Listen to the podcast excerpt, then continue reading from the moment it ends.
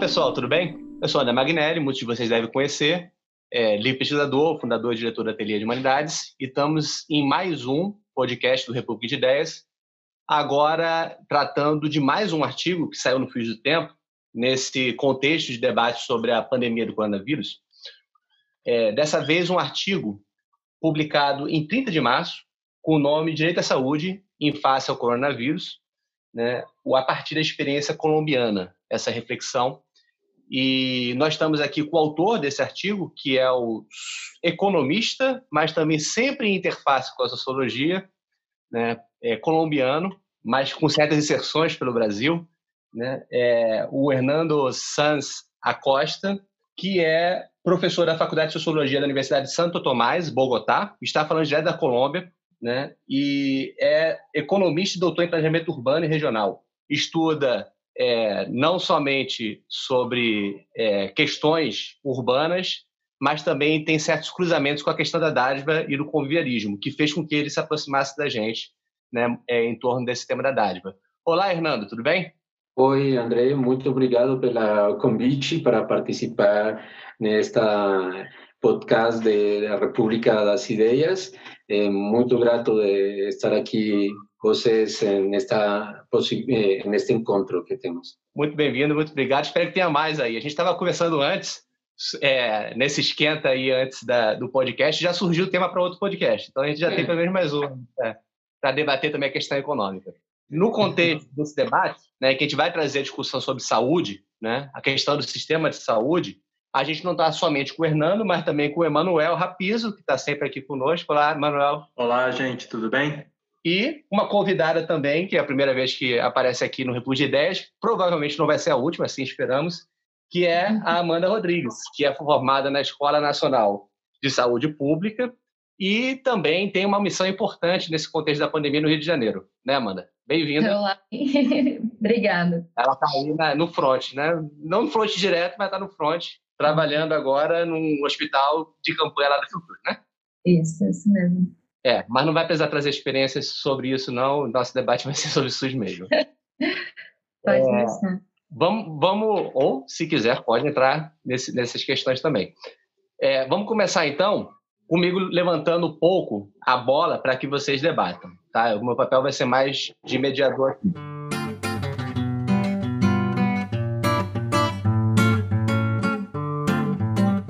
A gente está é, num contexto de pandemia, né? E como o Hernando trouxe muito bem, né, ele impacta diretamente a questão da saúde, né? Do sistema de saúde pública. É um debate que surgiu desde o início dessa crise de pandemia, né? Que coloca a cena um problema-chave. Qual é ele? Né? É um tema que eu volta e meia trabalhei em cursos quando eu dei tanto para o da saúde quanto sociologia da saúde é, eu tive a oportunidade de dar para odontólogos, enfermeiros e tudo mais, que é a questão da saúde como sendo ou uma forma de mercadoria, uma forma de mercadoria, entre outros, ou como sendo um direito a ser garantido e promovido pelo Estado. Não vamos percorrer aqui a história da formação do Estado Nacional, desde o século XVIII, passado do século XVIII, XIX, até o contexto contemporâneo para trazer a questão de como que se foi formando um Estado que foi responsável por garantir é, um sistema de saúde pública. Não precisamos percorrer isso. Mas, para que a gente tenha como problema-chave, isso é uma questão que emergiu, sobretudo a partir do século... Passado do século XIX para o século XX, quando começaram a surgir é, o esgotamento do modelo de um Estado que era reservado somente a dar segurança e proteger a propriedade, é, começaram a surgir direitos sociais dentre eles né, o direito à saúde, junto com o direito à previdência, direito à educação e tudo mais. As trajetórias dos estados nacionais foram diversas. Alguns sistemas foram montados inteiramente públicos, outros por uma via mais de sistema privado, outros, a grande maioria, combinando sistema público e sistema privado. Nesse nosso podcast, com o Hernando falando já da Colômbia, com o Emanuel falando do México e com a Amanda e comigo falando do Rio de Janeiro, nós vamos pensar a experiência, então, de saúde pública das últimas décadas no contexto do Estado latino-americano. Hernando, o seu é. texto já trouxe, então, um pouco da experiência do sistema de saúde colombiano. Tem como você falar um pouco para o nosso público como que ele funciona, como que ele foi montado e começar a desenvolver as suas transformações nos últimos anos?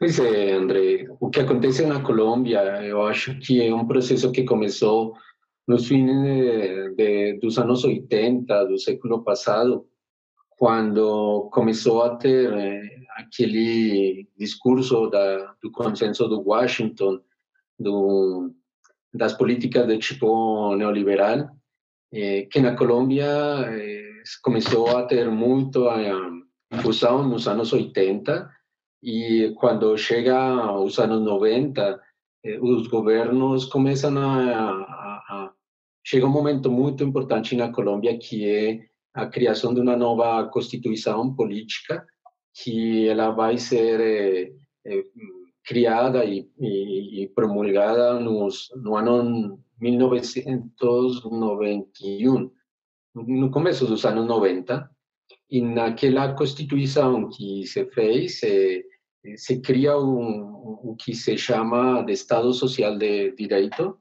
que foi um, uma saída que, que se criou para tentar eh, responder a essa a esse debate da, do direito e da mercadoria. Então, ah, o que acontece com aquela Constituição é que você reconhece que a saúde, a moradia, a educação são direitos eh, que têm que ser protegidos pelo Estado, mas acontece ao mesmo tempo um, uma discussão sobre até onde essa possibilidade de oferecer esse tipo de direito pode se fazer através do mercado. E aí que então eh, eles começam a falar é possível, a gente pode então criar um mecanismo para oferecer e garantir esse direito pela via do mercado. E nesse caso, o que o Estado vai fazer é ficar como um ente que faz a regulação, que regula que esses oferentes privados possam oferecer eh, esses serviços eh, da saúde, da educação, da moradia. Então, começam a ter muitas reformas, reformas eh, encaminhadas para poder criar essa oportunidade de, de, de mercado para poder oferecer aqueles direitos. E no campo da saúde acontece que se cria uma lei, que é a Lei 100 de, de 93, pela qual se cria um sistema de saúde que vai permitir que empresas privadas possam oferecer o serviço de saúde com a expectativa que, em tanto você cria uma possibilidade para o mercado, a qualidade do serviço vai a melhorar e, e que eh, seria diferente esquema que trazia o país, que era totalmente público, mas que não conseguia chegar a toda a população. Então, para incrementar a cobertura e para melhorar a qualidade, eh, acreditava-se na possibilidade de que isso podia acontecer com empresas privadas. Aconteceu o mesmo com as eh, reformas na Previdência, eh, a questão das aposentadorias, então você também cria oportunidade para fundos de, de privados e começa a tirar todo o esquema que era público eh, na, na, no campo da saúde e no campo eh, das aposentadorias. O que acontece com o discurso neoliberal? O discurso neoliberal traz todo um discurso de austeridade, que o Estado tem que fazer o, eh, máximo para não ter grandes eh, eh, orçamentos, um gasto muito grande. E além dessa política de austeridade, eh, também cria esse mecanismo de focalização do gasto público, eh, ao invés de ter sistemas de cobertura universal, você tem que criar mecanismos para poder identificar eh, da população aquela que está realmente na, nas condições mais precárias, vulneráveis, e através dessa focalização do gasto público, eh, criar mecanismos também que, que já passam pelas transferências monetárias, de dar para essas pessoas eh, ingressos monetários para poder depois ir ao o mercado para poder eh, satisfazer essas necessidades pela saúde e pela, pela educação. Eh, e acontece então que no plano da saúde você cria dois sistemas, um sistema que é para aqueles que podem pagar então pela saúde, que eles chamam de um regime contributivo, você faz um, um, um, aporte, uma contribuição para pagar pelos serviços de saúde e, e, para aquelas pessoas que não conseguem fazer isso, então você cria outro regime que é aquele que chamamos de subsidiado. Aí você tem a possibilidade de identificar aquelas pessoas que não podem custar, custear os serviços de saúde e aí você cria então eh, esse sistema que seria aquele onde o Estado consegue colocar o dinheiro para poder garantir que essas pessoas acessar a um serviço público na saúde. Esse foi o esquema que se criou e que acho que é o, sistema que eu coloquei nesse artigo, que agora, no momento da crise, da pandemia, do, do, do Covid-19, você tem um, um, momento muito conjuntural que mostra a crise do sistema, mas que é uma crise estrutural que acompanha o sistema faz muito tempo, porque finalmente quando você eh, criou todo esse mecanismo para que operasse o mercado, o que terminou acontecendo primeiro é que na Colômbia a taxa de informalidade é muito alta, muitas pessoas não têm um contrato assinado, não têm carteira como é o termo que se utiliza no? Brasil, não, não tem aquela carteira assinada, então não pode ter acesso a esses serviços, mas acontece também que eh, o serviço que se presta por parte daquelas empresas eh, é muito ruim. Né? Então, eh, você tem muito tempo de espera para poder ser atendido eh, na triagem, eh, você tem que muitas vezes pagar adicional àquela contribuição que você faz a cada mês. Então, aconteceu isso que eu escrevia no, no texto, daquele, daquela situação de pessoas que morriam sem ser atendidas nos serviços da triagem e que finalmente acontece que você tem uma rede que é privada, mas que não está unificada. Então, cada prestador tem sua própria rede de hospitais, de clínicas, e muitas delas não estão com um critério de localização próximo da, da, do, do, da família ou da pessoa. Então, a pessoa, quando está numa situação de urgência, tem que falar para aquele, aquela empresa e essa empresa vai a falar, você pode ter serviço naquela clínica e você tem que ir para lá porque se você vai àquela outra, você não pode ser atendido lá nesse lugar. Então, não tem uma rede unificada de serviços e agora que aconteceu o problema da, da pandemia, você não tem como saber finalmente eh, a capacidade real que tem esse sistema privado para o atendimento da, da, das urgências e lado uma rede pública que finalmente também está em crise porque o Estado não tem tampouco recursos. Eh, muitos hospitais que são públicos fecharam por, pela crise e além disso você tem também o problema que muitos desses hospitais prestam serviços para a rede privada, mas a rede privada não paga a tempo aqueles serviços que oferece, então o hospital fica sem recurso para poder continuar pagando aos médicos, às enfermeras, e aí fica uma hum, crise que você finalmente sabe que, que está naquelas empresas que pegam a, o dinheiro dos, das pessoas que pagam pela saúde, mas que eles não pagam as clínicas, não pagam os hospitais para, para o atendimento das pessoas. Então, agora temos essa, essa, essa situação que, que acho que é, é maior agora no tempo dessa crise pelo, pelo coronavírus. É, algumas coisas me vieram à mente que vale a pena demarcar. É uma delas é que falar que o direito à saúde, que é, saúde é um direito, não implica, você mostrou muito bem, que não se tenham argumentos de se montar um sistema em que seria o mercado privado que iria garantir esses direitos, é, o acesso a esses direitos. Isso torna uma questão muito mais de estratégia, de desenho de política pública para que você consiga fazer com que esse direito seja atendido de acesso à saúde, acesso à saúde, assistência à saúde, promoção de saúde. E o argumento neoliberal muitas vezes vai, né, ou argumentos mais técnicos, é, defendendo que um sistema privado poderia acolher melhor. o segundo ponto que eu argumento, que eu vejo aqui, é que você acabou de falar que algumas situações que estão no sistema colombiano mostram que os problemas que ocorrem nesse sistema mais privatizado, que foi o que você colocou, são semelhantes àquilo que se acusa do SUS, né? Falta de assistência, gente morrendo na, é, na triagem, né? Eu lembro que você utilizou um termo, corredor da morte, alguma coisa de morte, que, que qual é o termo? Carrossel é termo? da morte. Uhum, é. Então, é, mostra que há, há, uma fragilidade nesse argumento. Bem, hum. é, para colocar a Amanda para trazer é, a experiência do SUS, o que, que eu queria somente acentuar, que é o terceiro ponto, é que você falou que o sistema foi montado a partir de 90, a lei de 91, não é isso? Uhum.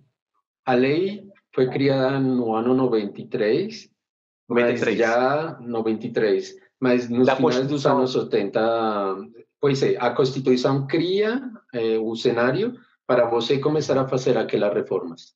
Ou seja, é um paralelo, enquanto está sendo montado o sistema colombiano, né, Amanda? Também está sendo montado o nosso SUS, que é fruto da nossa Constituição, que é um pouco anterior, de 88, e começa a ser montado o sistema, sobretudo a partir da década de 90, né? Na esteira daquele movimento maravilhoso que teve no Brasil a favor da saúde pública a partir de 86, se não me engano, né, Amanda? Tem como se reconstituir um pouco essa formação então do SUS nesse contraste, comparação com o sistema colombiano? Então, acho que assim, é bem é bem importante fazer justamente essa comparação do tempo, né, da época que foi enquanto o, a Colômbia estava construindo um sistema muito focado no que a gente viveu antes do SUS aqui no Brasil.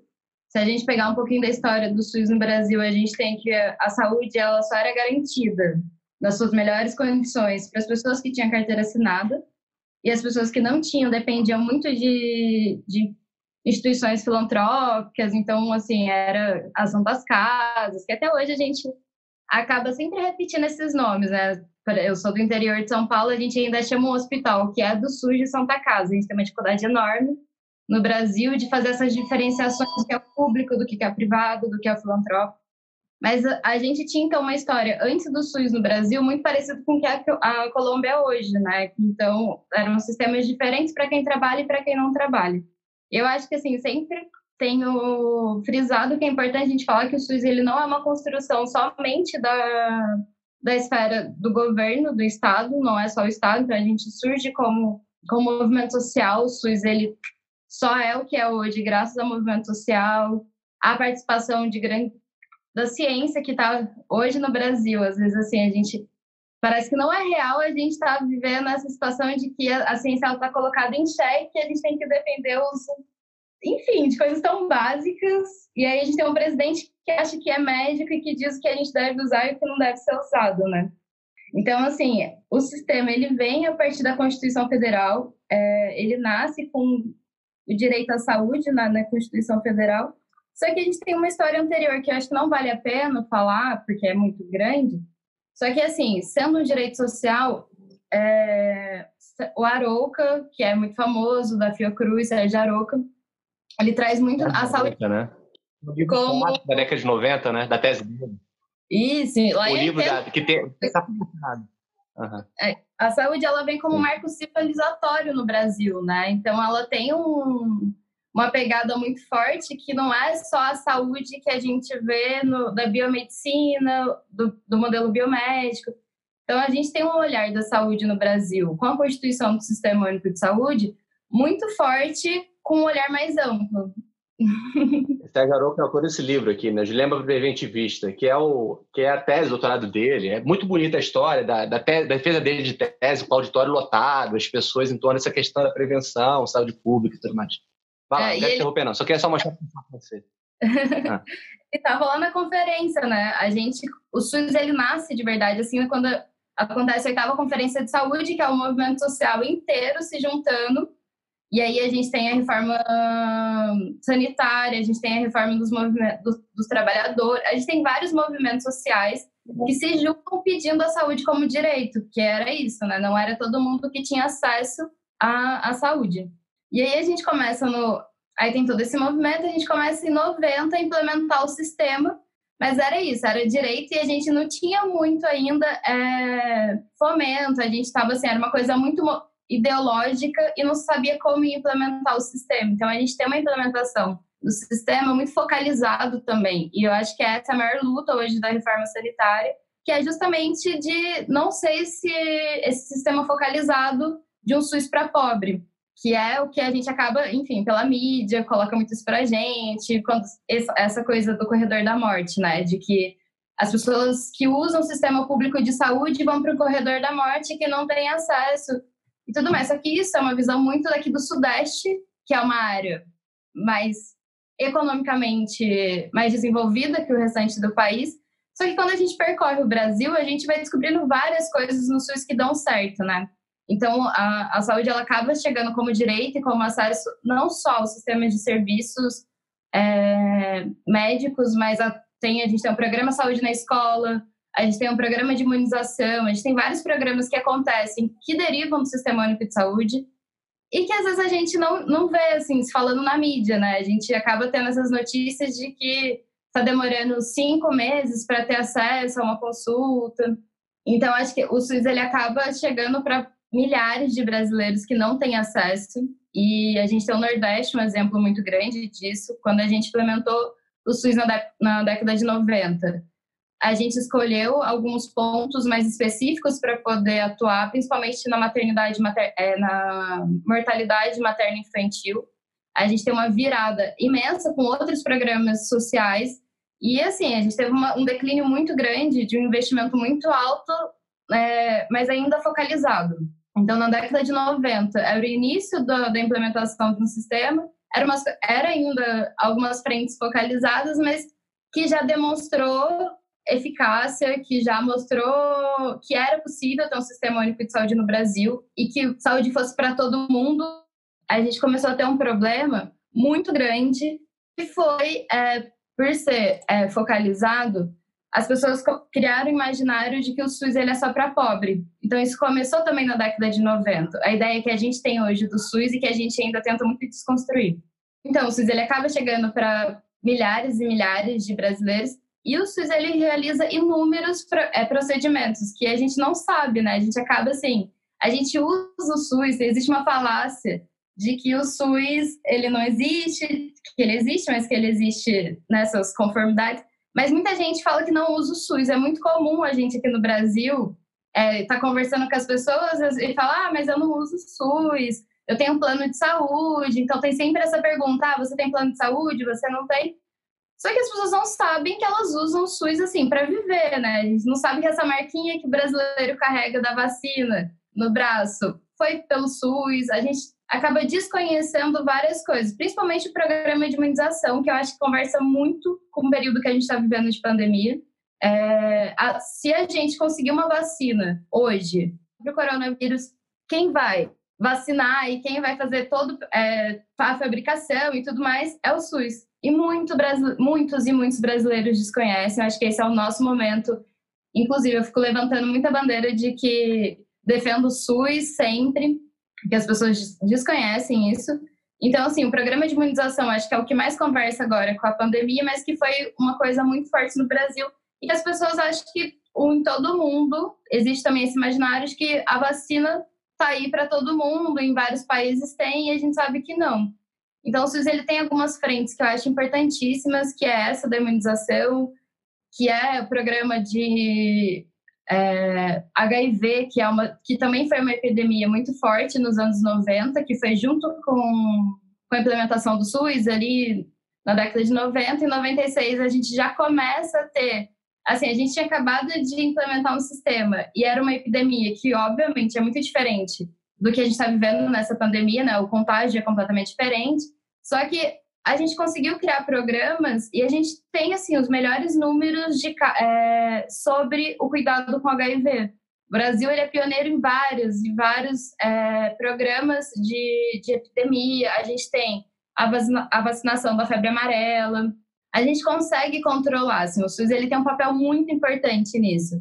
Só que existe também uma outra dificuldade que é as, as pessoas não saberem que usa. Por exemplo, a vigilância sanitária. A comida que a gente come no Brasil, é, os lugares, os estabelecimentos, agora, no momento que está todo mundo em casa e está pedindo comida, iFood, e, e, e, outros aplicativos a gente não sabe, mas assim, quem acaba regulamentando tudo é o SUS. Por isso que a gente sempre fala assim, que o SUS ele não tem uma visão de uma saúde só do procedimento médico. Então a gente acaba trabalhando com outras frentes. A vigilância sanitária e epidemiológica é importantíssima também.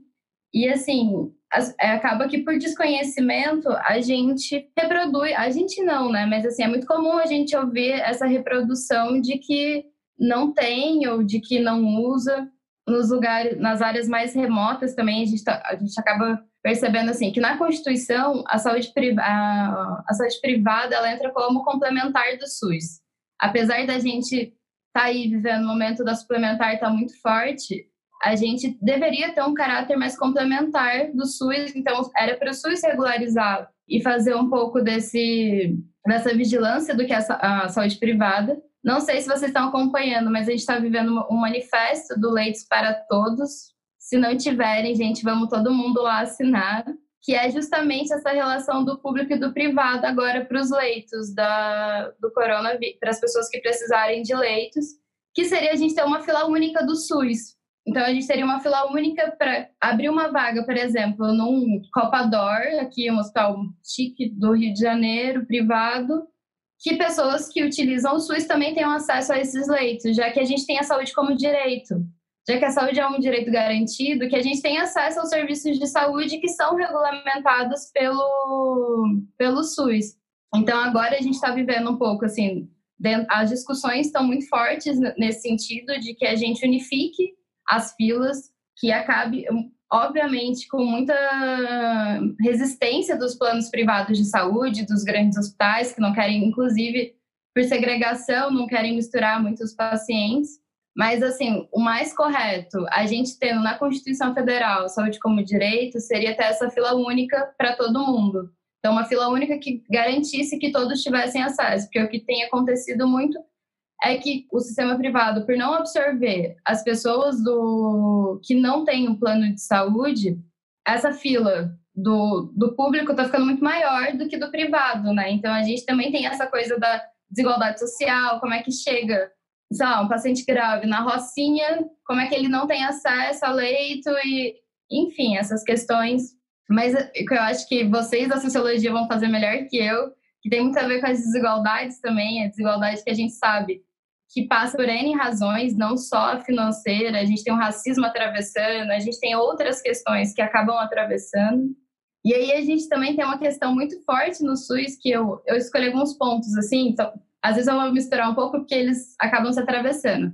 Mas o acesso a medicamento gratuito é uma outra coisa do SUS que pouquíssimos sistemas têm, pouquíssimos.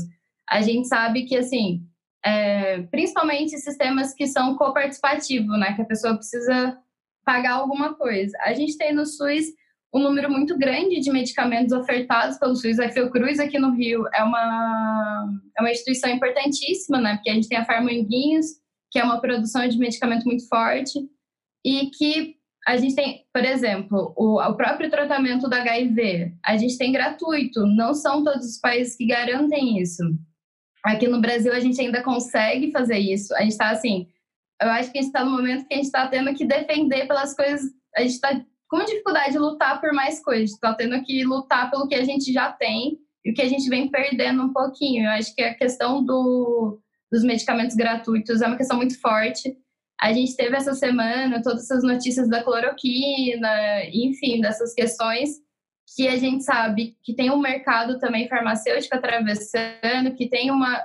Isso eu acho que também por isso, não só isso, a gente tem a dificuldade do midiática, né, de ser um projeto falar mal do SUS. Existe um projeto de desmoralização do SUS para que se entrem, que se entrem outras empresas, que o mercado ele acaba entrando, e a gente faz aquela discussão que o André fez maravilhosamente bem sobre da saúde como mercadoria, então que ela acaba englobando outras outras frentes, que não só essa do bem-estar ou da saúde, lá como a MS coloca, como bem-estar biopsicossocial, que tem várias questões que atravessam. Então, essa questão do medicamento. Mais uma vez, a vacina também está aí junto. Se a gente tem hoje, uma, se a gente descobre hoje uma cura para o coronavírus, para a Covid-19, provavelmente, não sendo essa a atual gestão do Brasil, a gente poderia oferecer isso gratuitamente, pensando que uma pandemia atinge. A gente sabe todas as crises financeiras que acabam acarretando, então, assim,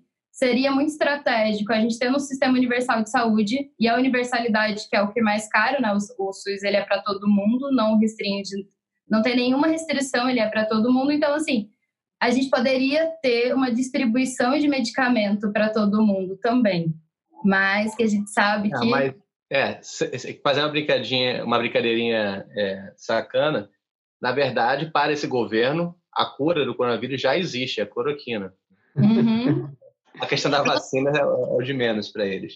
Se eu tivesse falado com vocês no começo da semana, eu ia estar assim, não ia conseguir, porque eu, essa semana eu tô bem emocionada com tudo isso que tem acontecido, porque assim, a vontade que dá de ficar xingando o presente, né? E é ótimo assim poder falar das coisas boas que a gente ainda tem enquanto SUS, né? Porque só a gente fica só, né, no, nossa, porque assim, é difícil.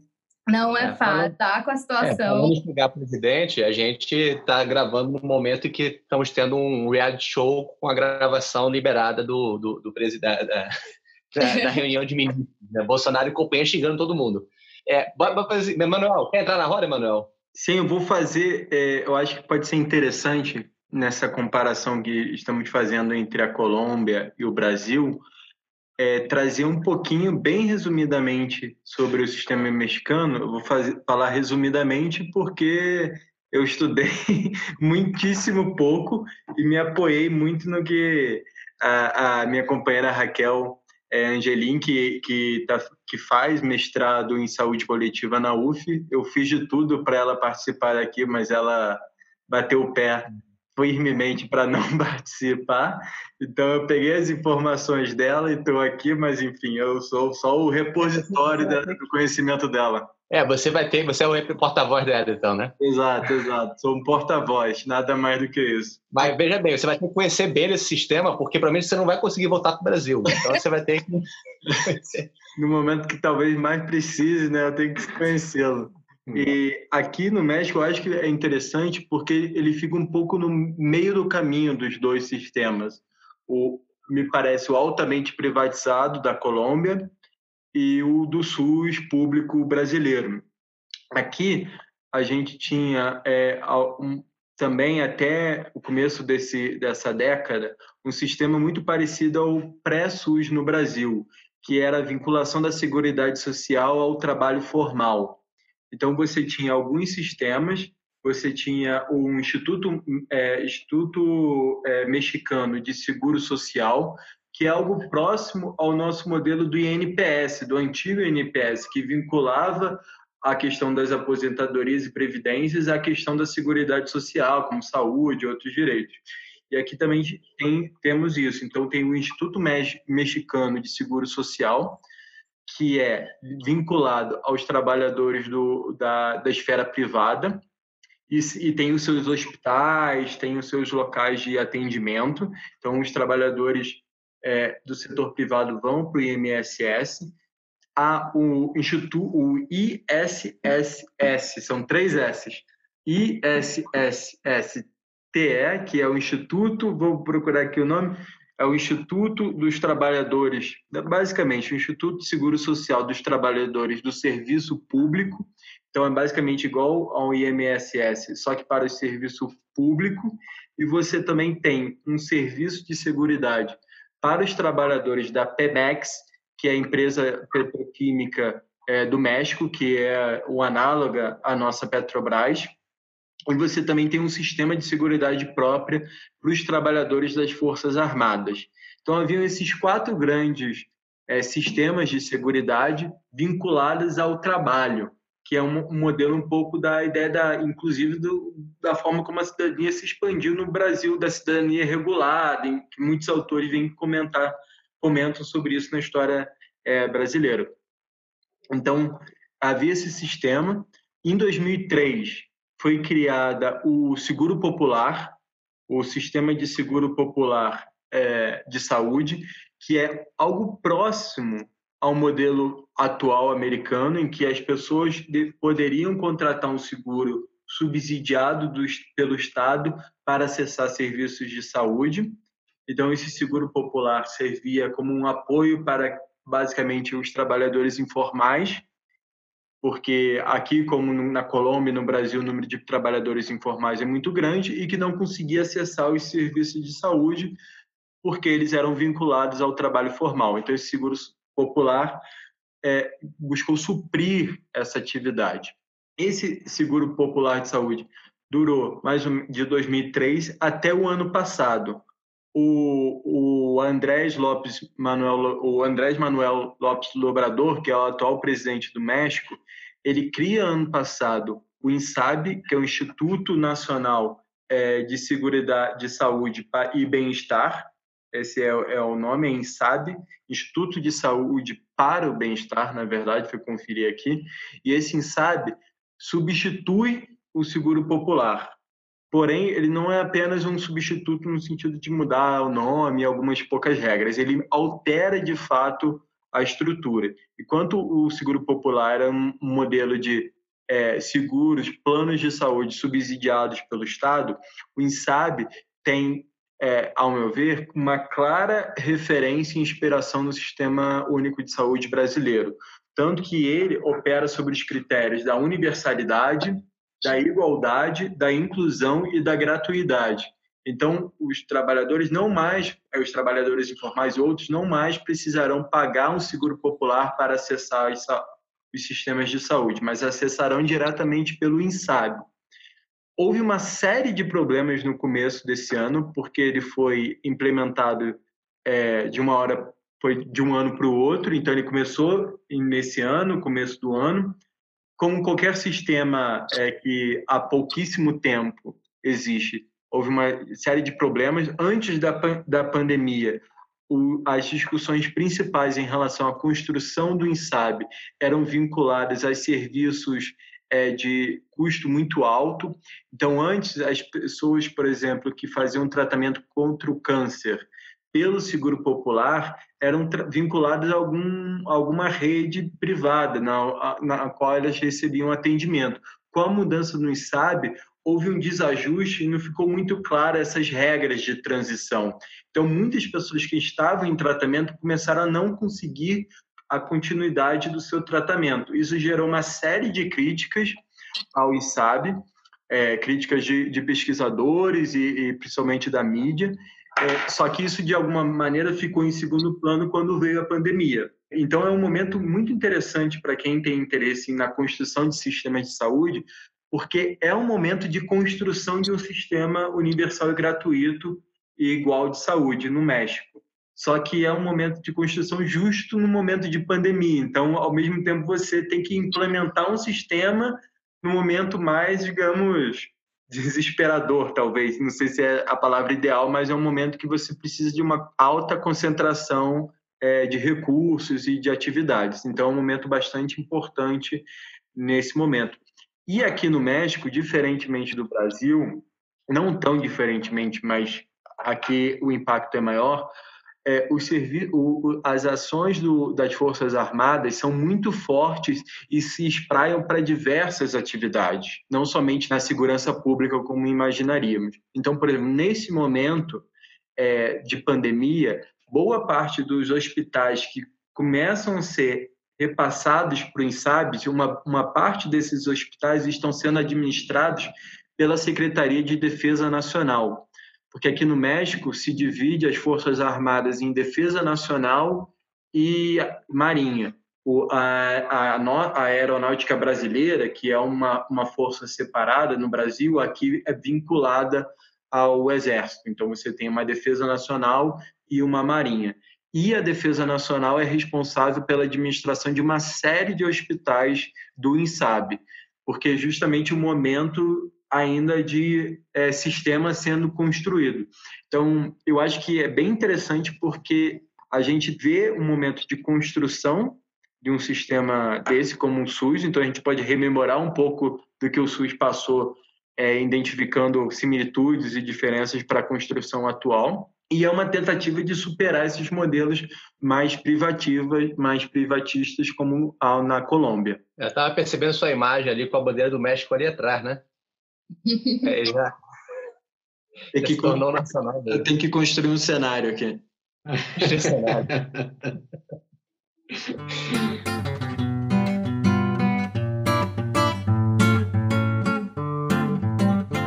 Deixa eu só é, é, fazer um comentário rápido. Quando eu estava fazendo trabalho sobre o texto do Hernando, lendo e tudo mais, me veio à mente assim, a gente tem um SUS, né? E eu cheguei até na apresentação do texto do Hernando comentar que a, o relato da experiência colombiana é importante é, para saber também quais são os riscos de um processo de privatização do SUS, né, do sistema de saúde brasileiro. Mas conforme eu estava falando sobre isso, e aí tem um nível de ignorância grande para mim, é, falar também que o nosso sistema é inteiramente público é, pode se tornar também falacioso, porque há também processos de privatização. Né? Eu acho que a Amanda ela já mencionou alguns, por exemplo, a articulação muito forte com a indústria farmacêutica, o fato também de um sistema privado estar cada vez mais crescente e você direcionar verbas públicas para esse sistema privado por meio de um incentivo a seguros, né, planos de saúde por parte de, de famílias que tenham acesso, tenham condições de pagar esses planos de saúde. Né? É, essa questão de plano de saúde também, ela, ela também é uma forma, tem um subsídio indireto a esses planos de saúde, né? então tem um incentivo, tem uma, uma, uma um, um, processo de privatização meio que por, por trás do sistema de saúde pública no Brasil, é... Oi, diga. Sim.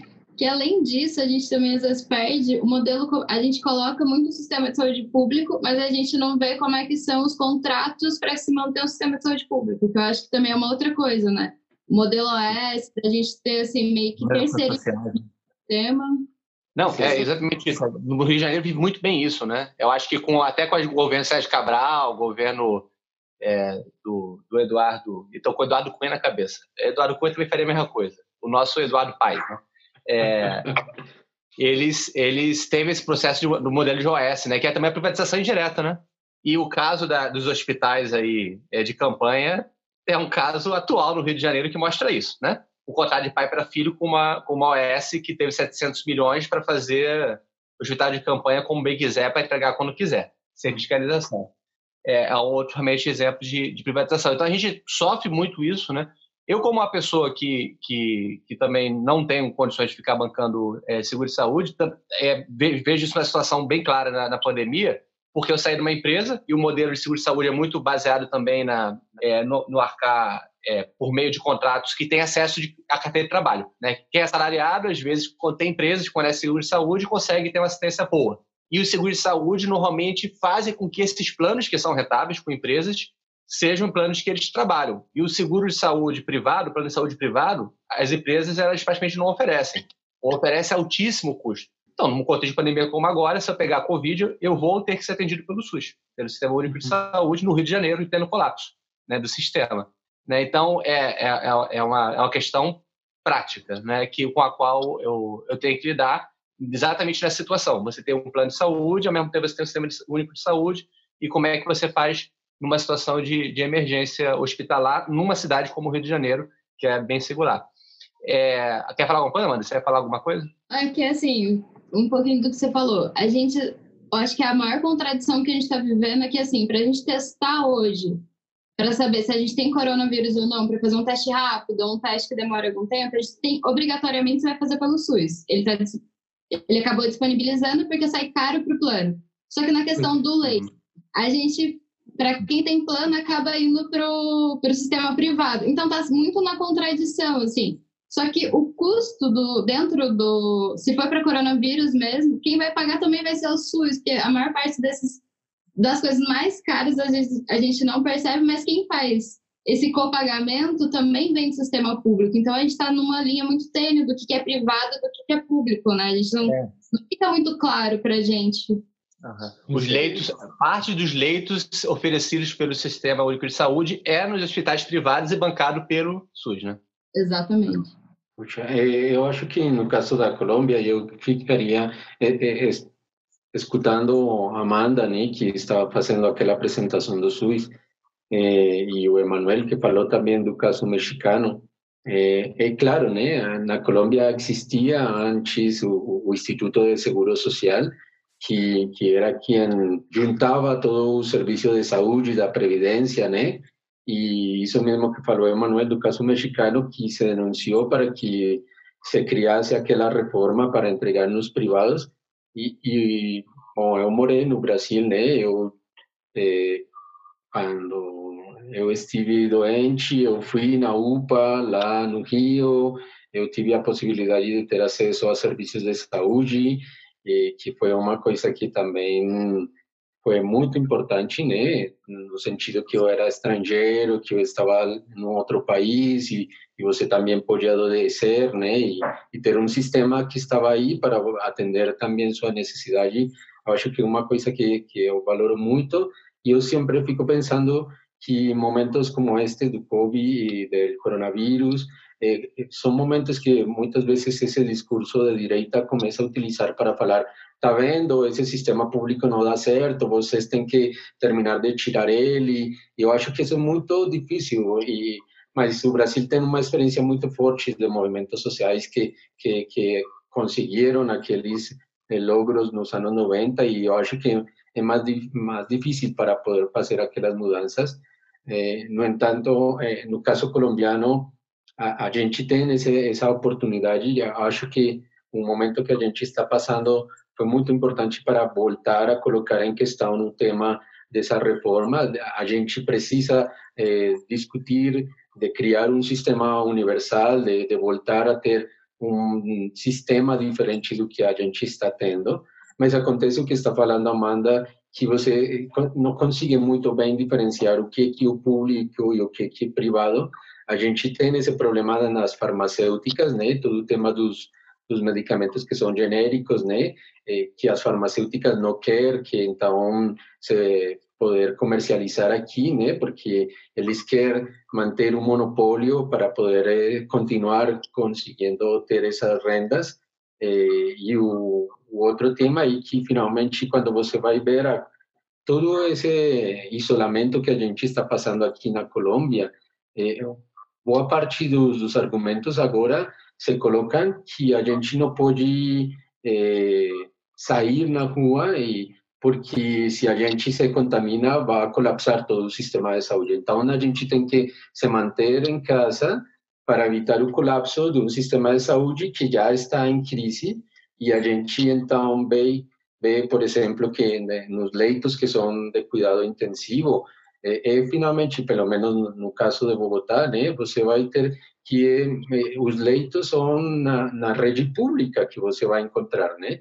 E aí você fica pensando até onde, eh, nessa lógica aqui do mercado, você somente consegue eh, criar mecanismos de incentivos que funcionam no curto prazo, mas você tem um sistema que finalmente nunca está sendo pensado para para atender as demandas de uma população que está mudando, né?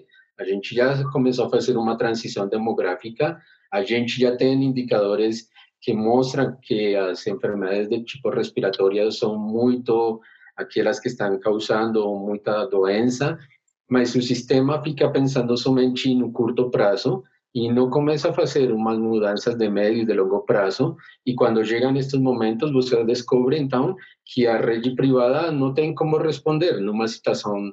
E aí é, é o sistema público que tem que resolver né, a crise. E no caso de Bogotá, por exemplo, a gente eu vi aquelas imagens do Maracanã que foi voltado um hospital geral, né? Aqui a gente tem também todo um lugar grande que, que é um centro de exposições que, que virou agora também um hospital, né? Com, com leitos para poder atender outras doenças, para liberar a rede pública dos leitos que se precisam para atender os casos graves pelo Covid.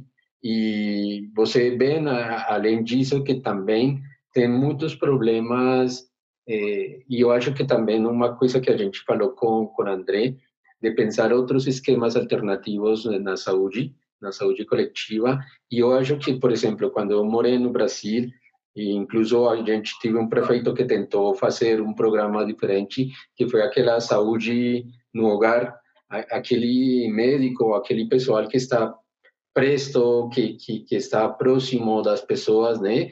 Que está fazendo um seguimento para evitar que essa pessoa não faça esse deslocamento innecessário muitas vezes na rede pública e se pode ser atendido em casa, né, pelo médico que vai visitar.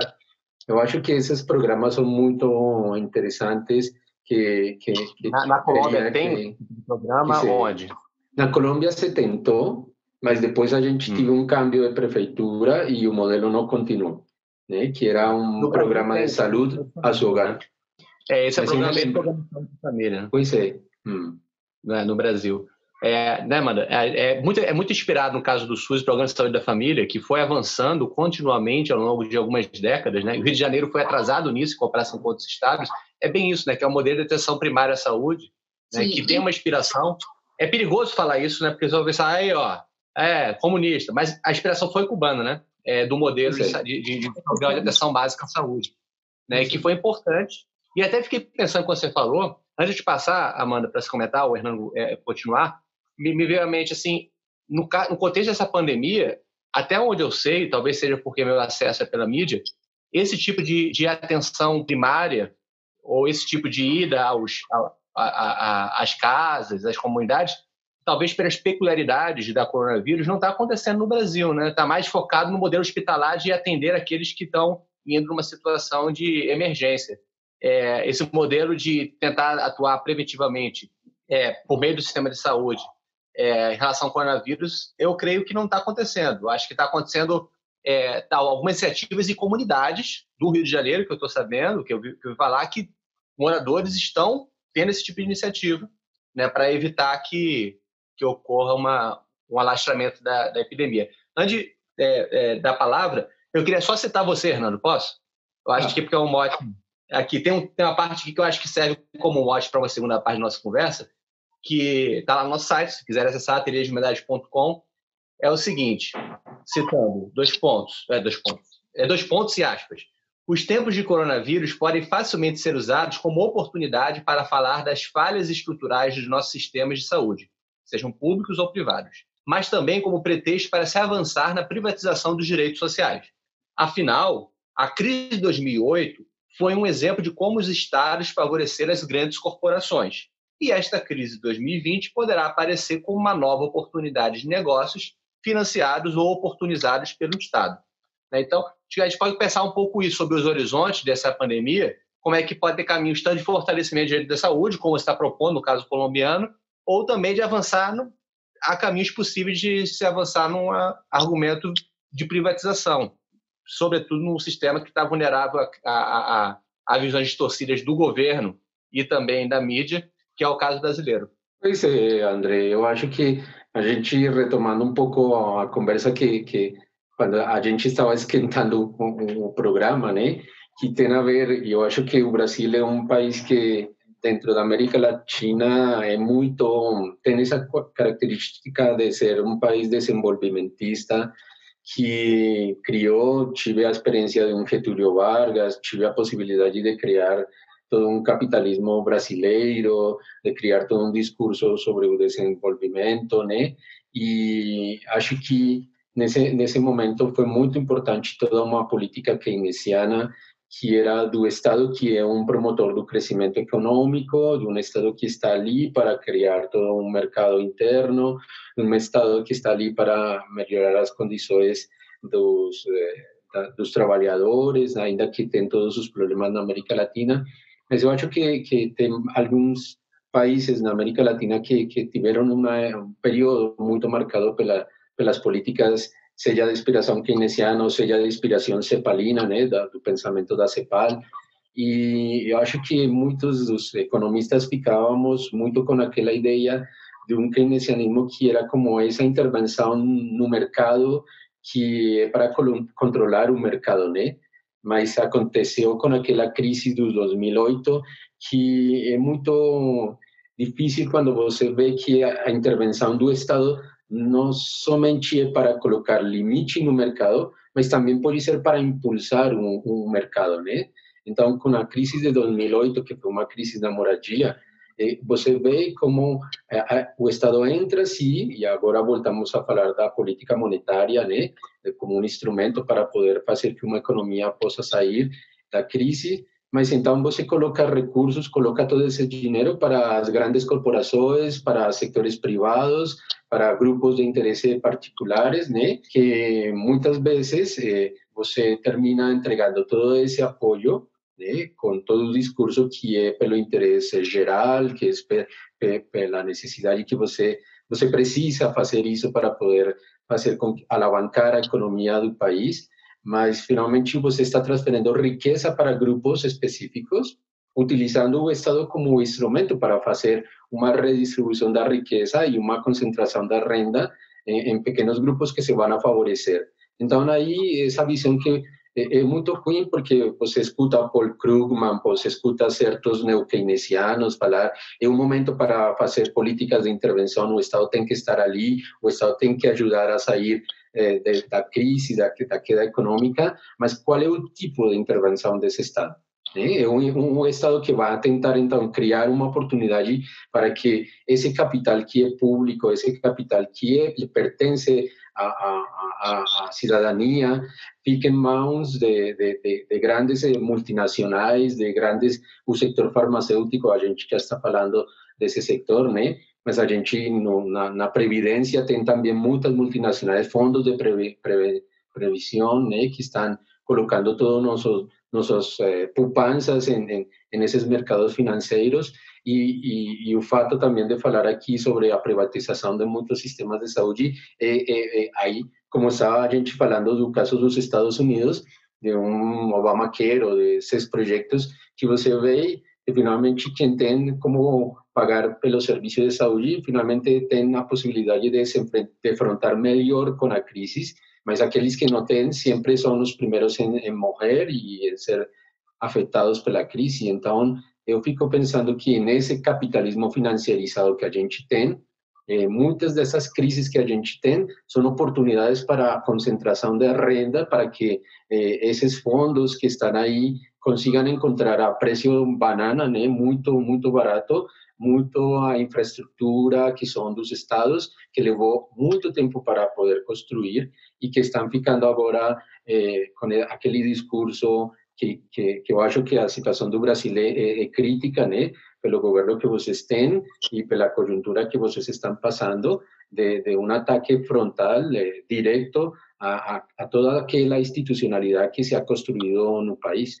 Eu acho que, é, pegando um pouquinho do que o André falou e do que o Fernando está falando um pouco, a gente tem ainda no Brasil, acho que uma coisa muito importante é o modo de organização do sistema né, de saúde. A gente é descentralizado, então a gente tem uma. É, acaba acontecendo é, várias a gente tem uma união forte, a, a, federal ele acaba comandando algumas iniciativas, principalmente a atenção primária, eu acho que ela tem uma forte concentração no federal, lá dentro do Ministério da Saúde, mas quem regulamenta mesmo é o município. Então, a gente tem duas formas de organização do sistema, que é o que a gente chama de bipartite, que é o, o, Estado e os municípios, e a tripartite, que seria a federação, estados e municípios. Então, acho que o que está dando um pouquinho de segurança e também o que está acabando revelando várias iniciativas de alguns estados específicos, é que a gente tem um exemplo ótimo, acho que no Brasil, no caso principalmente do coronavírus, que está é, abrindo para debate, que é o estado do Maranhão. Né? No Maranhão, a gente tem um pouco de autonomia ainda dos estados em tomadas de decisões do que se fazer. O Maranhão ele acabou conseguindo pensar numa saúde pública mais organizada através lá do lockdown, do isolamento social, tentando conter um pouco e isso demonstrou, no, na mesma semana que o governo conseguiu implementar algumas, algumas iniciativas, a gente teve um desafogamento de alguns leitos. Então, assim, a gente, a autonomia que a gente acaba tendo em, algum, é, em algumas frentes, elas têm resultados. A gente tem o, o André estava perguntando, acaba que a mídia ela tomou muito tomou conta, então a gente está vendo muitos casos dos hospitais, mas a atenção primária ela não parou, ela acabou tendo uma assim Alguns serviços não estão acontecendo mais até para evitar algumas aglomerações, mas o, a vacinação contra a gripe ela está acontecendo na atenção primária de uma forma muito forte em vários municípios. Então isso é uma decisão muito municipal, isso não é uma decisão federal. Então isso acho que é uma, uma coisa que às vezes a gente acaba acabei deixando de falar, mas isso a organização do sistema descentralizado ele acaba fortalecendo as iniciativas menores. Então assim existem prefeitos que estão conseguindo, é, e secretários municipais, organizar de alguma forma que a atenção primária ela não pare. Então, assim, eu, meu mestrado, eu terminei o mestrado agora na UF, a, a Raquel tá lá agora, né? Eu estudei a coordenação do cuidado da atenção básica com as pessoas em situação de rua. É, aqui no Rio de Janeiro, como é que as pessoas em situação de rua elas acabam chegando aos outros níveis de atenção, que seria secundária de uma especialidade médica, de consulta, um ortopedista, algumas coisas mais específicas, e é o sistema terciário, que seria o mais especializado, que seriam os hospitais. Então, assim, estava conversando esses dias na Fiocruz, como é que seria isso agora com o coronavírus? Como é que a gente coordena o cuidado? Então, assim, a atenção primária, ela continua sendo principal. Porque às vezes a gente coloca como se todas as pessoas que tivessem coronavírus fossem casos graves, é isso que a mídia acaba mostrando. Só que não, a gente precisa fortalecer um sistema básico, assim, obviamente, até pela orientação, educação e saúde, promoção da saúde, para que as pessoas tenham acesso que tipo de sintomas elas estão tendo, porque a gente não tem só isso acontecendo, né? Existem outras doenças respiratórias circulando. Então, acho que agora é um momento importantíssimo da gente demonstrar a importância, é, qual é a relevância da atenção básica nisso tudo? E às vezes a gente, aqui no Rio de Janeiro, eu fico sempre com esse cuidado de que isso é uma coisa muito específica do Rio de Janeiro. O Rio de Janeiro teve uma expansão da atenção básica muito tardia. Isso aconteceu em 2009, é, foi em 2009, um pouco ali, com o Daniel Sorans, muito forte, carregou a bandeirinha, como se fosse só ele, não foi. Só que o, Rio de Janeiro, ao mesmo tempo, teve uma expansão gigantesca no curto intervalo abriu para privatização das OS, então ele expandiu contratando via sistema privado. E aí a gente tem uma questão que é o sistema privado fazendo a gestão da saúde aqui no Rio de Janeiro, né? E isso tem muitos problemas, porque a gente teve aqui um exemplo de que a gente tem um, movimento social nenhum serviço de saúde a menos denunciando as demissões, a gente teve um fechamento de mais de mil unidades de atenção básica aqui no Rio de Janeiro no último ano. Então, a gente também teve uma dificuldade, teve uma queda de vacinação contra a gripe, porque você diminui a equipe, você diminui é, o, o agente comunitário de saúde, acompanhando a saúde das pessoas, que era o exemplo que o Fernando estava dando. Então, assim, a gente, tendo atenção básica, a gente conhece minimamente como é que é a vida no território. Então, a gente consegue acompanhar qual é a faixa que está mais vulnerável a ter uma, é, por exemplo, agora no coronavírus a gente consegue mapear mais ou menos quem são as pessoas que correm o risco de precisar de leite. Se a gente não tem isso, a gente não consegue saber que fazer uma projeção também do, da quantidade de leitos que a gente precisa ter. Então, eu acho que acaba que toda essa crise ela abre uma janela de oportunidade para a gente pensar não só um sistema público para todo mundo, a saúde como direito, não a saúde como mercadoria, mas que modelos de sistema a gente vai implementar a partir disso, sabe? Porque a gente tem experiência da Inglaterra que conseguiu ali segurar um pouquinho, mas também enfrentou algumas dificuldades, porque eu acho que o isolamento social é uma medida de saúde pública, ele não deixa de ser. E assim, como não era uma doença conhecida, quando se pede para que as pessoas fiquem em casa, é justamente para a gente conseguir organizar o sistema que a gente tem.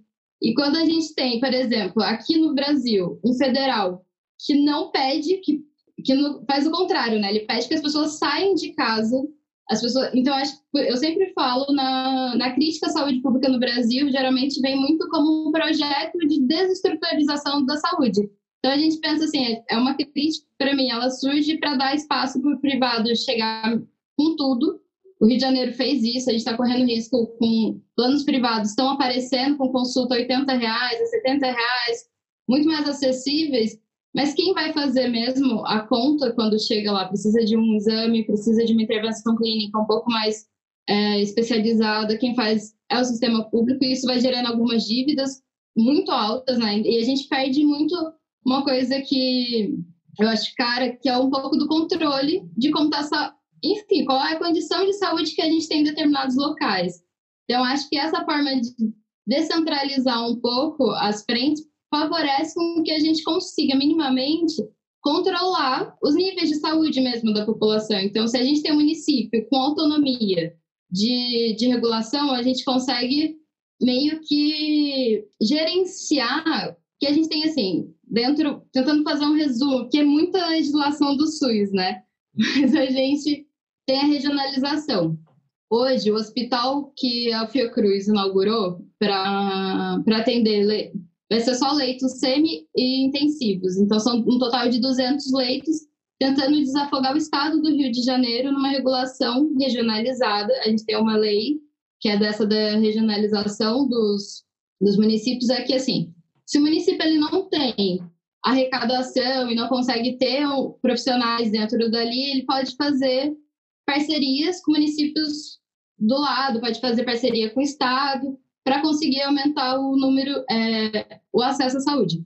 Esse hospital ele foi criado, obviamente, sabendo que o hospital campanha do Maracanã poderia ser uma falácia, pela regulação ser justamente municipal. Então, foi uma coisa criada muito a curto prazo, mas sem uma. Acabou ficando muito ali no murmurinho da área central do Rio de Janeiro, do município do Rio de Janeiro. O que a Fiocruz está tentando fazer é a possibilidade de regulação de vagas não só para o município do Rio, mas como do estado do Rio. Então, a gente tem hoje dois focos de hospital, por exemplo, de leitos, além do privado, que é o município do Rio de Janeiro, e Volta Redonda, que é uma cidade meio próxima, para a gente tentar fazer meio que essa rede e possibilitar que todo mundo tenha acesso à saúde. Que essa autonomia municipal também seja uma autonomia estadual e que hoje a gente não pode contar com a federal, com a União, mas a ideia, eu acho que desse sistema descentralizado e hierarquizado, que tem atenção básica lá, um pouco mais larga e a gente vai afunilando até o mais especializado, é justamente para poder fazer com que todo mundo tenha acesso, que não, não vire esse colapso. Para todo mundo, assim, tem ficado... O que, que seria um colapso do sistema? Acho que a dificuldade hoje no Brasil tem a ver muito com a educação, mas as pessoas não conseguem entender o porquê do isolamento social. Por que que... É, qual a importância do isolamento social? Porque não consegue também, às vezes, visualizar justamente essa organização do sistema, né? Para a gente poder dar conta de atender todo mundo que vai precisar, com base. E a gente está num momento difícil de pesquisa também, né? A gente está vivendo meio que quase que uma ridicularização da ciência. Ó, eu tô aqui, não sei se vocês estão ouvindo, mas meus vizinhos todos gritando. Agora é a hora do panelaço, está rolando aqui.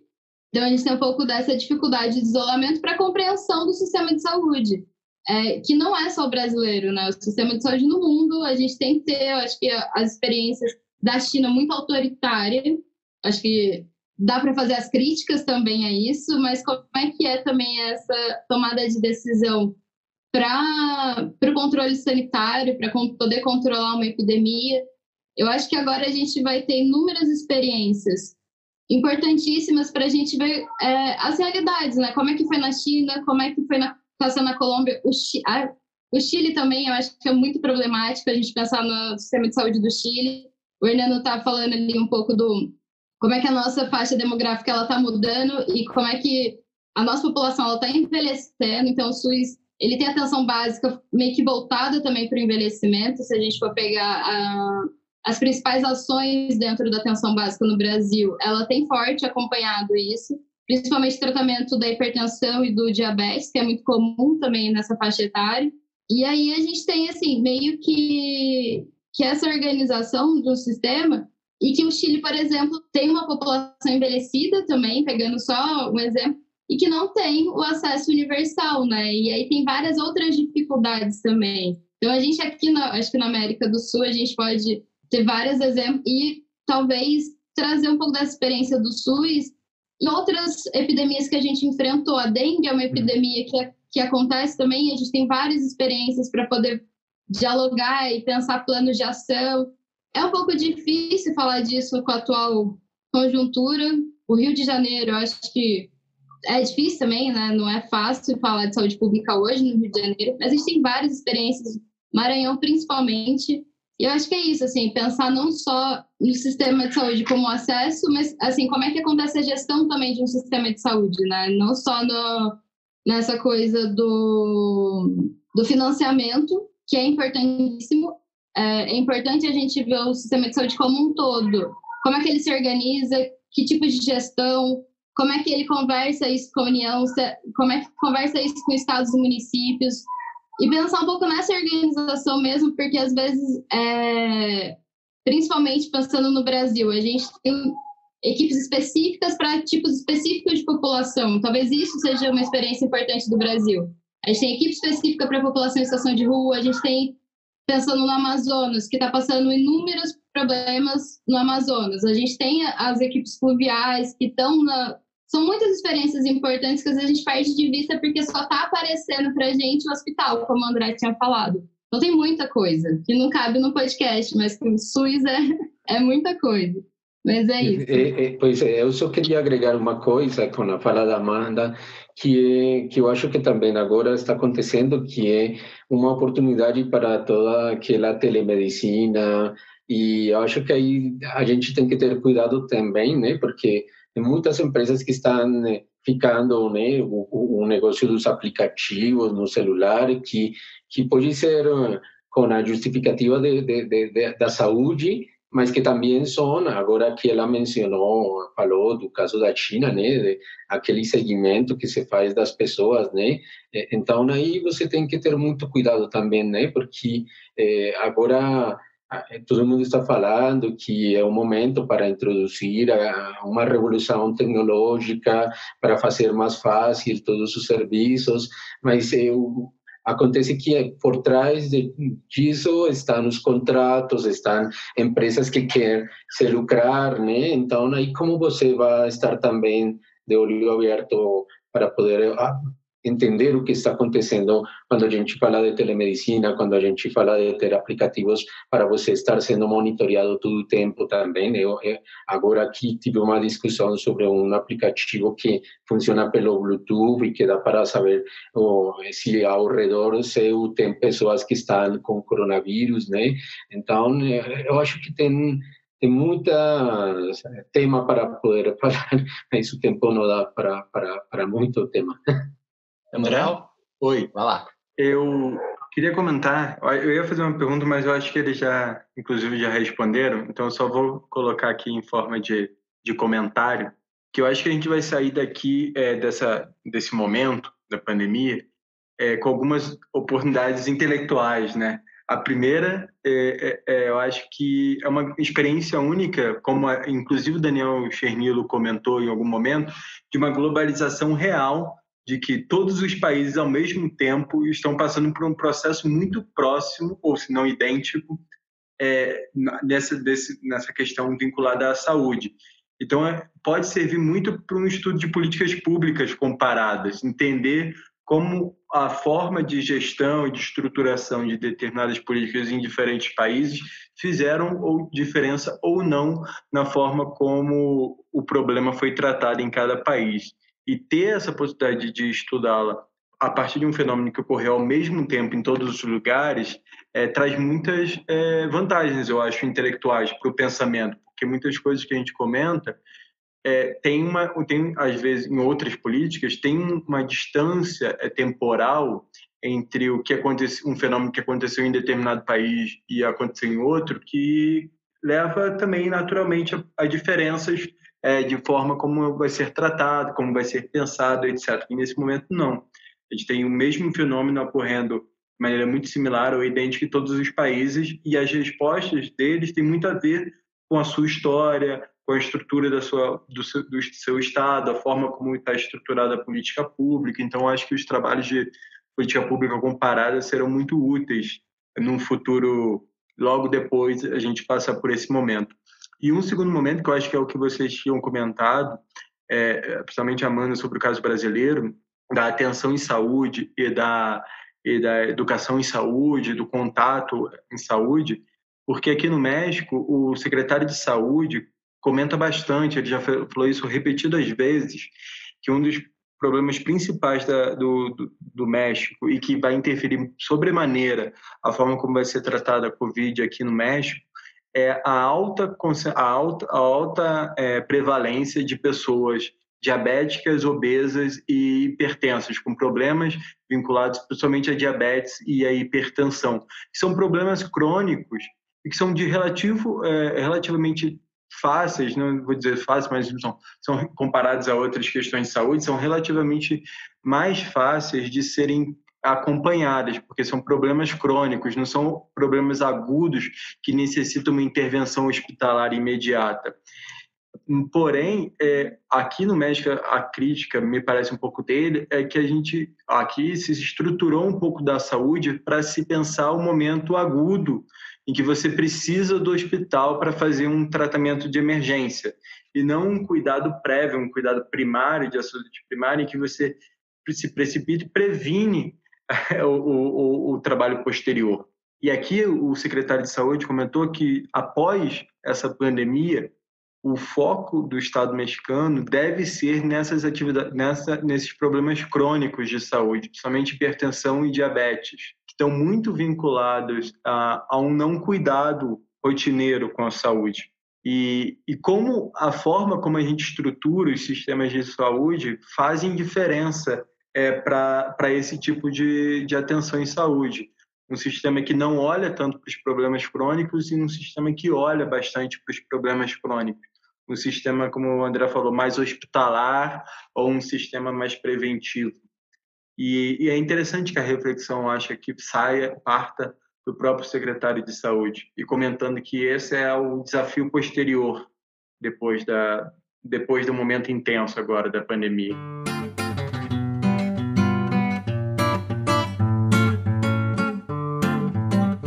Começar no caminhar final. E deixa eu entregar aqui uma, uma questão para vocês três finalizarem. Quais perspectivas podem sair né, a partir dessa crise da pandemia do coronavírus do ponto de vista da saúde pública? Eu vou propor essa questão para vocês, já deixando aí como coisas a gente explorar é, em outros podcasts, em outros encontros, né, questões como a dimensão mais econômica da crise, cruzando a questão da saúde, como a gente, o Hernando já entregou algumas coisas, a gente começou também antes de começar a gravar. A Amanda falou de vários exemplos interessantes de iniciativas comunitárias, tanto no norte do Brasil, quanto também é, no Maranhão. Então, de repente, pode trazer gente que tenha passado por essas experiências em termos de iniciativa dentro do Centro de Saúde Pública para conversar e falar sobre essas experiências, né? Eu acho que é um momento também da gente trazer também boas experiências e a gente acionar também redes de pessoas que possam refletir também como que essas coisas estão, estão sendo realizadas, é, não somente no plano da, da, reflexão, mas também no plano das práticas, né? Como que é, as pessoas estão lidando concretamente com o, os problemas e, ainda bem, né, no nosso sistema de saúde, mesmo o governo federal esteja trabalhando sistematicamente contra né, o, o SUS, a gente tem um sistema com uma municipalidade, com uma descentralização tão forte que faz com que a gente consiga fazer com que as coisas funcionem apesar do governo federal, ainda que ele seja um ator central no nosso, no nosso sistema. Então, boa parte desses exemplos de respeito também à, à, à arquitetura bem desenhada do SUS, que faz com que tenha esse sistema bipartite, tripartite.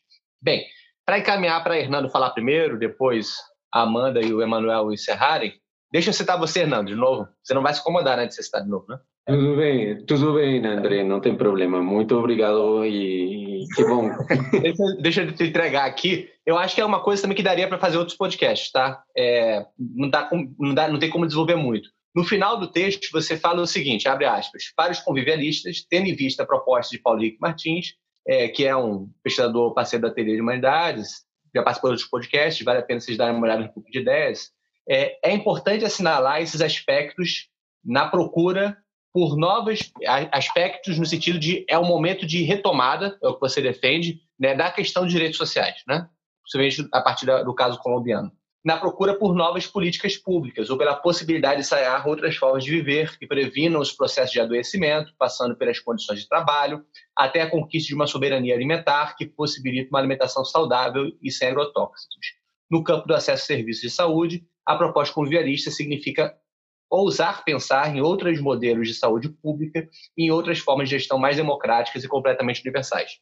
Né? Isso daí já dá uma perspectiva sua, que eu acho que poderia ser explorada em outros podcasts, que é a articulação entre a questão do sistema público de saúde com a proposta convivialista. Para entregar a você, eu queria que você pensasse um pouco essas perspectivas de como retomar os direitos sociais, sem se ver na obrigação de tratar a questão do convivialismo, né? É, do ponto de vista colombiano ou do ponto de vista da crise da pandemia e depois a Amanda e o Emanuel fecham também pensando a mesma coisa. Bom, obrigado, André, e muito fico contente que você eh, apontou elementos chaves do texto que eu escrevi e que vocês eh, colocaram e publicaram no ateliê.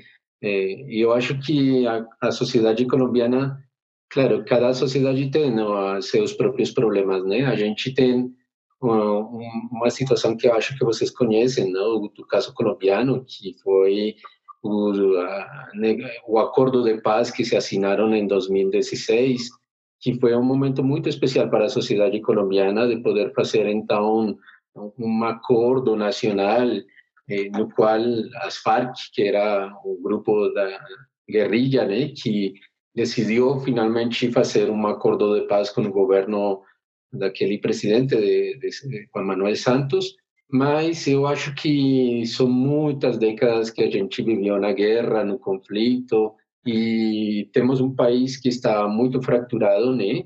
Temos uma parte da sociedade que quer fazer uma mudança e superar aquele momento da guerra, né? E, começar a criar uma nova sociedade. E são pessoas que estão reclamando fazer um novo pacto social, um, um é, muitas pessoas falam de fazer uma nova constituição, outras pessoas falam de, de, de, de começar a fazer realidade muitas das dívidas que tem o Estado com a sociedade colombiana. Eh, o Estado colombiano tem muita dívida no plano dos direitos sociais, então o Estado não consegue não consegue garantir o, o direito da vida, eh, ainda que estamos em tempos de coronavírus, os assassinatos dos líderes sociais continuam, né? Então, temos 682 pessoas mortas pelo coronavírus, mas temos quase a metade de pessoas que foram mortas porque são lideranças dos movimentos sociais no campo. Temos perto de 280 líderes assassinados neste ano, que então aí você eh, fala que para, para os atores armados no campo, o coronavírus não, não chegou, né? Porque eles continuam assassinando os líderes camponeses, ou aquelas pessoas que estão também voltando a ter a possibilidade de se reincorporar na, na, na sociedade. Então, o Estado colombiano tem uma dívida muito grande no plano da saúde, no plano da educação, no plano da vida, no plano de, de, da alimentar. E eu acho que a expectativa é que a gente consiga aproveitar este momento para poder colocar em questão a, a, essa necessidade que a gente identifica de poder avançar para construir essa sociedade, mas a gente tem outros setores da, da, da sociedade colombiana que estão contra esse tipo de, de, de, mudanças, e eu acho que são grupos que estão vinculados propriamente à economia do narcotráfico, que, que finalmente é muito importante. Eh, temos um problema muito forte com o tema da, da luta antidrogas que se financia com o apoio dos Estados Unidos, né?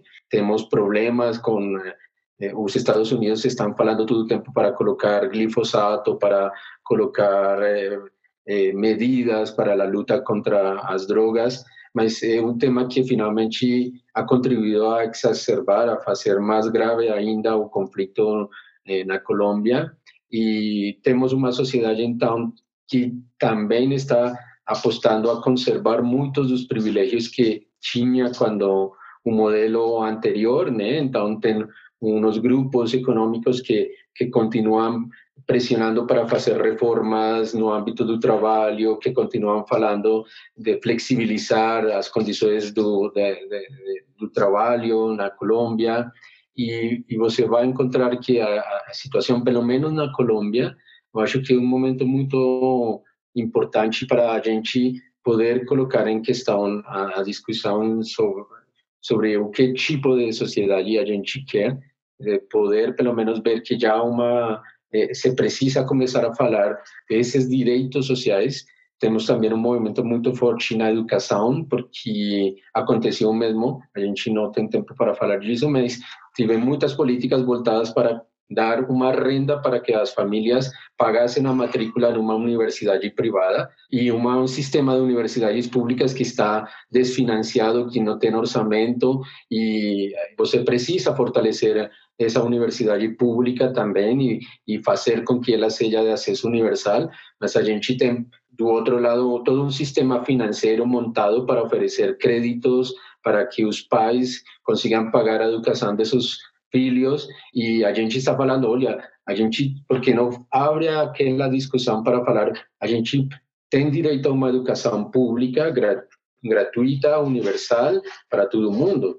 Então, eu acho que é um momento para poder falar na sociedade colombiana que a gente precisa começar a falar de, de fazer realidade aqueles direitos que esse Estado nunca se cumpriu e que eh, na boa parte das causas do conflito que a gente tem é por isso e que é um momento para poder tentar mudar essa situação na Colômbia. É o caso nosso, né? A gente tem esse problema e a gente, eu acho que quando escrevi o documento também tentei pensar que a gente tem eh, faz parte de um problema maior que essa dívida que tem o Estado com a população na Colômbia. Perfeito. É, vamos fazer o seguinte: vamos só entregar as palavras finais para o Emanuel, né, com reflexões mexicano-brasileiras, e depois é, a Amanda pode fechar. Então, invertendo a ordem das coisas, mas por cavalheirismo também. As mulheres por último, porque é, assim é melhor nesse caso. Oi, André. Eu acho que nessa última parte não tem muito mais a, a acrescentar. Eu acho que as discussões que foram trazidas pelos debatedores, pela Amanda e pelo Hernando foram bastante proveitosas. E eu acho muito interessante a forma do texto do Hernando de conjugar esse estudo, digamos, mais analítico e descritivo do, dos sistemas de saúde com umas propostas maiores, é, morais, normativas, às vezes, do, de projetos como os projetos convivialistas, que, que muitas vezes, é, para algumas pessoas, podem soar um pouco abstrato e, e, e não calcado nos debates mais diretos é, de construções de políticas públicas, de estrutura é, do Estado, e, e acho que o Fernando trabalha bem e consegue mostrar que essas coisas estão é, vinculadas. Eu acho que, que, que a Amanda trouxe também todo esse histórico e, e organização do sistema de saúde brasileiro. Eu acho que a comparação é sempre muito instrutiva, porque dá para você conseguir identificar mais claramente o quanto essas diferenças fazem, é, fazem realmente diferença, desculpa pela, pela repetição, mas tem impacto é, direto na forma como, como os resultados são encontrados e não somente os resultados, mas a forma como eles são encontrados. Então, eu basicamente queria falar bem rapidamente, agradecê-los e mandar um tchau aí para todo mundo e pela companhia até agora. É isso, André. Se você quiser passar para Amanda, se a Amanda quiser já ir falando. Vai lá, Amanda. É, eu acho que foi bom, acho que deu um caldo bom a discussão e a gente, eu acho que poder discutir isso com a realidade da Colômbia, pegando um pouco do Brasil, acho que é um momento muito propício para a gente começar a, a fazer isso que o, que o Manuel está trazendo, né? Comparar, mas comparar no sentido de produzir a favor e não. E às vezes existe algumas críticas às análises comparativas na saúde, como se só o sistema fosse o que a gente deveria comparar, né? Então, assim, sempre esse cuidado dessas comparações trazerem também um pouco das histórias dos países, né? Dos contextos que a gente vive eu acho que o Brasil, num momento muito peculiar de gestão que a gente vive, está é, tá dando uma janela de oportunidade para a gente poder discutir o que é saúde, poder entender um pouco da saúde como direito, entender um pouco da dimensão da saúde como mercadoria. Eu acho que isso aparece na vida cotidiana de todo mundo. Muitas pessoas estão tendo a oportunidade de vivenciar isso, mesmo quem tem plano de saúde. Então, acho que é uma hora da gente também poder mudar as narrativas, né, de entender o que, que é, enfim, um sistema de saúde, o que, que é estar tá incluso no sistema de saúde e não estar, tá, o que, que é ter acesso à saúde, o que, que é não ter acesso à saúde. Estou muito imersa no Rio de Janeiro essa semana, porque o hospital ali da Fiocruz está do lado de Manguinhos, está do lado da Maré, a Maré está sofrendo inúmeros ataques policiais, a gente está acompanhando né, a morte de um menino de 14 anos pelo Estado também. Então, a gente está vivendo um momento de um Estado genocida no Brasil.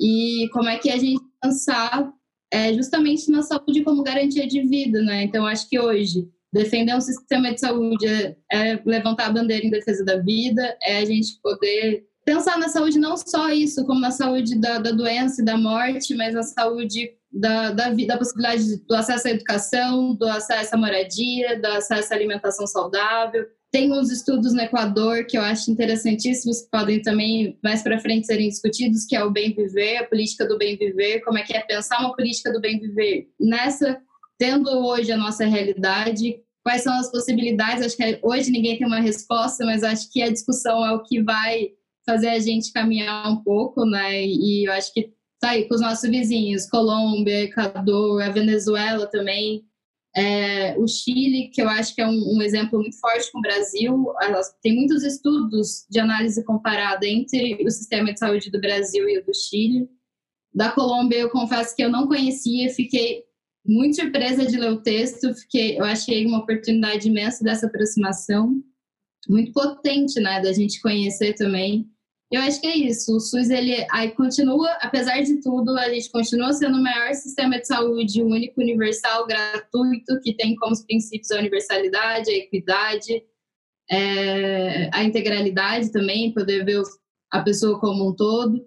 E a gente tem uma coisa que pouquíssimo sistema tem, que é o acesso universal. Então, acho que é hora da gente começar a defender isso e aproveitar e divulgar o que é o SUS e divulgar o que é o sistema. E eu acho que é um pouco disso. agradeço muito pelo convite. Gostei. Fico. Para mim é uma experiência. Eu tenho uma dificuldade imensa com câmera. Eu prefiro mil vezes o contato, uma mesa de bar, uma cerveja. Vamos discutir. Mas muito prazer também para quem não conhecia, Mano, André. O Emanuel já tive essa oportunidade de discutir algumas coisas numa mesa de bar aqui na Lapa. Saudades da aglomeração, mas é isso. Acho que é a hora da gente defender o sistema que a gente tem e lutar por uma América Latina independente, né? Uma América Latina com menos intervenções neoliberais. A gente tem uma cultura do bem viver aqui antes, é, pensando muito nos nossos antepassados. A gente tem uma riqueza muito grande, uma relação muito grande com a natureza, então que a gente possa, nesse momento, também se reconectar um pouco com isso. O México também, eu acho que o México tem uma experiência cultural e de movimento social muito forte, e é isso, a gente está aí no momento de aprendizado também. Bom, muito obrigado, Amanda. Espero que você participe de outros, também se aproxime do ateliê, também colaborando, sugerindo também outros episódios de pessoas que você conhece para participar do República de Ideias, mandar artigo para o Fios do Tempo, né? análises, até se quiser enviar alguma coisa para publicar também na forma de texto, será sempre muito bem-vinda, tá? Colaborações suas, como também indicações suas, como também é, sugestões suas de, de coisas para a gente fazer aqui no República de Ideias. Obrigadão. Obrigado, Emanuel. Obrigado, Raquel. Raquel, se quiser aparecer aí, Raquel, só para dar um alô, né? Não, não vou passar, não.